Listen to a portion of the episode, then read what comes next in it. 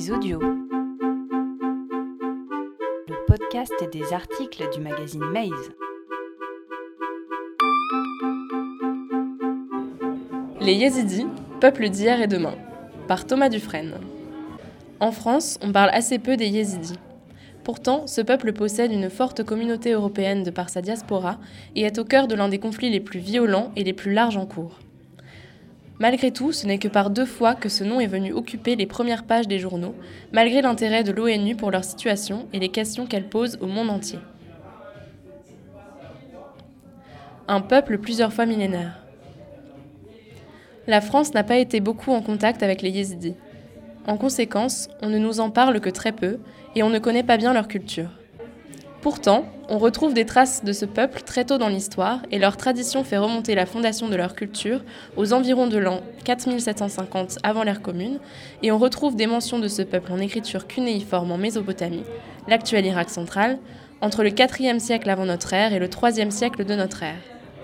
Les fondements de la culture yézidi moderne remontent cependant au XIIe siècle avec l'action du Cheikh Hadi, qui est encore aujourd'hui considéré comme le père fondateur du dogme et de la tradition yézidi. Le monde occidental n'a cependant pas été en contact avec les Yézidis pendant longtemps. En effet, ils n'ont jamais connu un essor suffisant pour attirer l'attention des Européens. Ceci s'explique par le fait que ce peuple a très souvent été pris dans des conflits au cours de son histoire, conflits pendant lesquels il était persécuté.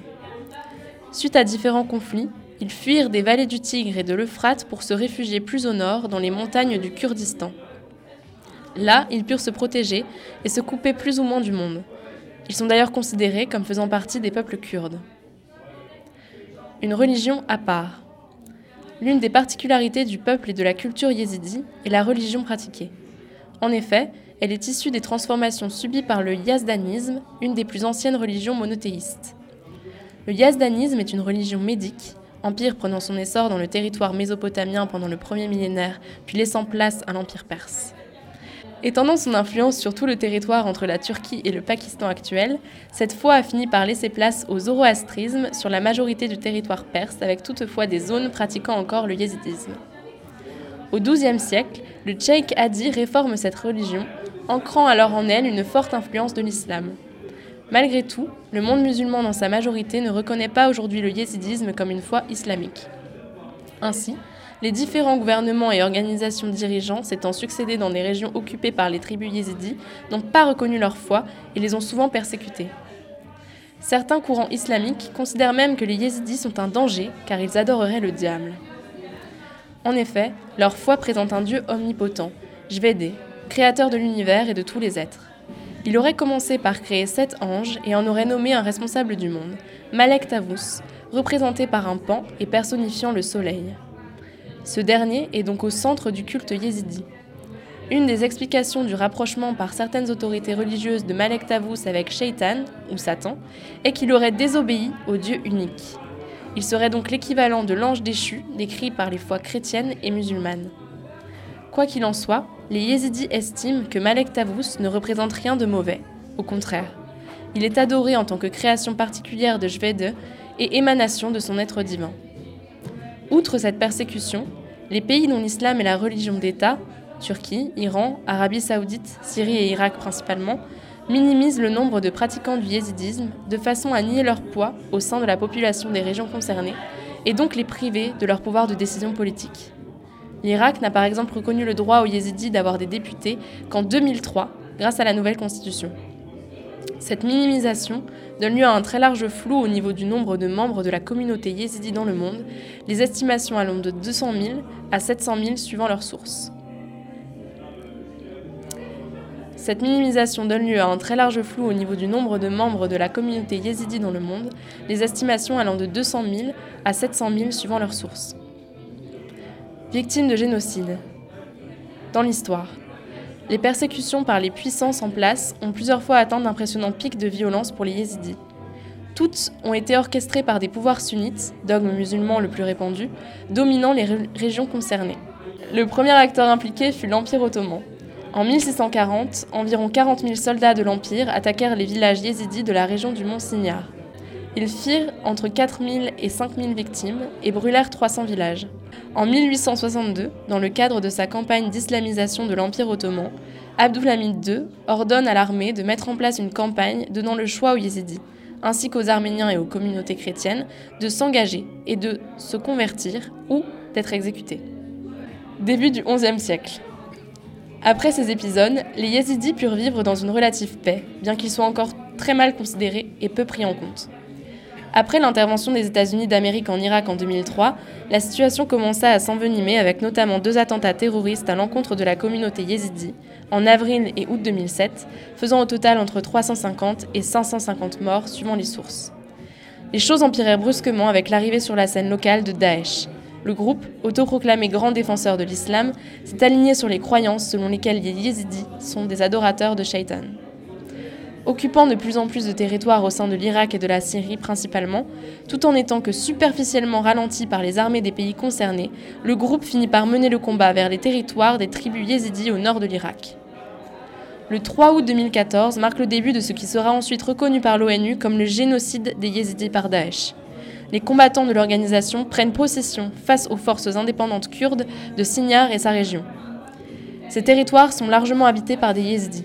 Dès lors, les forces victorieuses commencent de sommaires exécutions de certains habitants de la ville. Face à cela, 200 000 citoyens de Sinjar fuient la ville. Parmi eux, 50 000 yézidis allèrent trouver refuge acculés sur le mont Sinjar, livrés au climat rude, à la faim et à la soif. Les hommes de Daesh commencèrent le siège de la montagne. Siège du mont Sinjar. Le lendemain de la prise de la ville de Sinjar, Tashin Saïn, émir des Yézidis, envoie une demande d'aide aux dirigeants mondiaux pour que les 50 000 réfugiés du Mont Signard ne finissent pas morts de faim ou des mains de Daesh. Dès le 5 août, l'Irak envoie un support de vivres et d'eau par voie aérienne aux réfugiés du Mont Signard. La communauté internationale aussi se mobilisa avec des interventions du même type de la part de pays comme les États-Unis d'Amérique, le Royaume-Uni, la France ou encore l'Australie progressivement à partir du 7 août. Dans le même temps, les forces de Daesh maintenaient le siège du Mont Signard et pilonnaient toujours les réfugiés yézidis autant qu'ils le pouvaient. En conséquence, Barack Obama décide d'impliquer le plus intensément les forces américaines.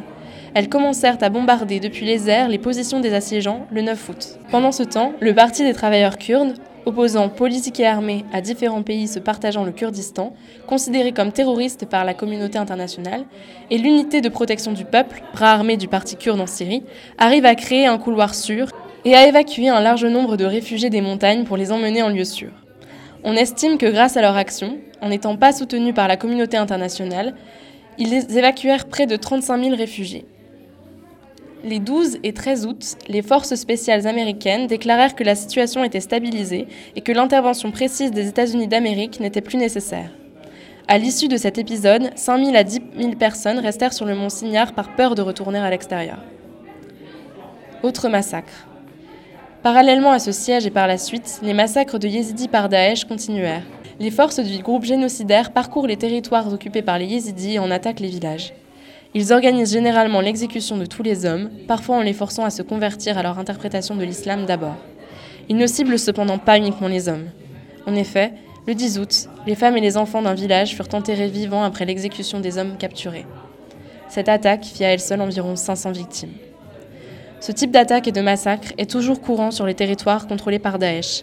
L'ONU estime aujourd'hui le nombre de civils morts dans ce génocide à plusieurs milliers, sans compter toutes les personnes portées disparues ou tenues prisonnières. L'histoire de Nadia Mourad et Lamia Haji Bachar. Nadia Mourad et Lamia Haji Bachar ont toutes deux reçu en 2016 les prix Sakharov de la paix. Si elles ont reçu cette récompense, c'est pour leur action de représentation du peuple yézidi et leur travail auprès de l'ONU pour faire reconnaître puis arrêter le génocide en cours. Elles sont issues de villages yézidis. En août 2014, elles sont capturées par les forces de Daesh.